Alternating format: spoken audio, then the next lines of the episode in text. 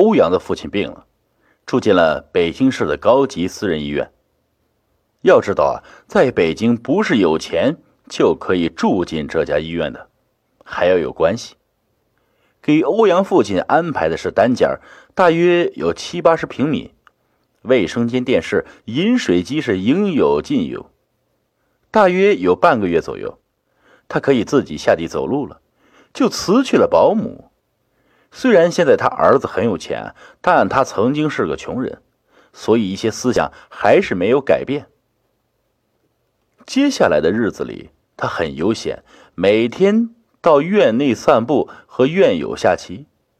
欧阳也会偶尔的来看看。一天夜晚，他起夜上厕所，打开厕所的灯在方便，灯突然灭了。他也没多想，因为大脑还没有彻底的清醒。方便完后，便回到床上继续睡觉。如果这个时候亮灯啊，他就会发现，便池里飘着几缕长发。第二天早上醒来，发现身上开始瘙痒起白皮儿。找护士拿了点止痒的药，也就没多想。日子啊，一天一天的过着。欧阳父亲身上的瘙痒并没有消退，而且越来越严重，有的部位已经由痒发展到了疼痛。欧阳来医院看父亲，发现他父亲的头发大部分已经发白，眼眶深深的凹陷，活像电影里的丧尸啊！欧阳惊恐的帮父亲穿衣服，发现他后背已经溃烂，而且似乎有东西，有动静。他后背上有什么东西在蠕动。欧阳把眼睛移近了看看，发现的都是黑色的小虫子，有成千上万只虫子在欧阳父亲后背上腐蚀着，而且正在向前胸扩散着。欧阳感觉一阵反胃。冲进卫生间，开始大口的呕吐。吐完之后冲厕所，发现水上飘着几缕头发。再冲一次，发现还是飘着几缕头发。他打开后边的水箱，发现一个长发女人头正在张着大嘴，直勾勾的看着他。他吓得妈呀一声，冲出卫生间，跑出去找医生。医生和护士全来了，发现什么都没有，说欧阳可能是最近压力大产生幻觉了，而且欧阳父亲后背并没有什么溃烂，只是微微的有些红肿。对于父亲的白头发，医生说啊是打了药物的作用，欧阳这才安心的离开医院。第二天，欧阳收到父亲去世的通知，他赶到医院后发现。父亲的头发已经掉光，而且全身都是烂的，有的地方甚至能看到露出的白骨。嘴是张开的，房间很凌乱，看得出他死之前做过很激烈的挣扎。欧阳感觉出来父亲的死非同寻常，便跑过去问奶奶。奶奶今年已经将近九十，听到儿子这种死法是老泪纵横。不过，还是把欧阳父亲年轻时犯的错误说了出来。交代一下，欧阳的父亲叫做欧阳常德。四十年前，欧阳常德还没有成家，由于家住在农村，而且又年轻，所以家里面的地全靠他一个人种，而且他老实又肯干，全村的老人们。总用他数落自己家的孩子。欧阳有些内向，沉默寡言，而且全村的年轻人又嫉妒他，所以啊，他没有朋友。唯一能和他说话的，就是邻居家的妹妹，叫百合。人如其名啊，人长得白，而且清纯，一头长发，绑着大辫子，是全村男生们追捧的对象。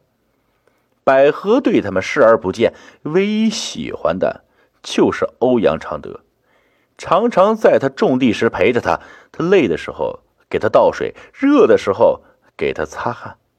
每次他们在一起的时候，基本都是百合自己在说，欧阳在旁边默默的听着。每次百合向欧阳表白时，欧阳只是笑一笑，没有说什么。其实啊，欧阳很喜欢百合，但是他知道自己给不了百合什么。一次，欧阳因为一些事情跟家里吵了起来，他爸爸打了他，他便跑了出来，恰巧碰到了百合。欧阳说想喝酒，百合回家。在家里偷了几瓶白酒，他们来到后面的空房子，点起小火堆，喝起酒来。不久，几瓶白酒就见了底。有句话叫做“酒后乱性”，欧阳酒后兽性大发，强行扒下了百合的衣服。虽然百合在下意识反抗着，但是还是很期待的。第二天早上。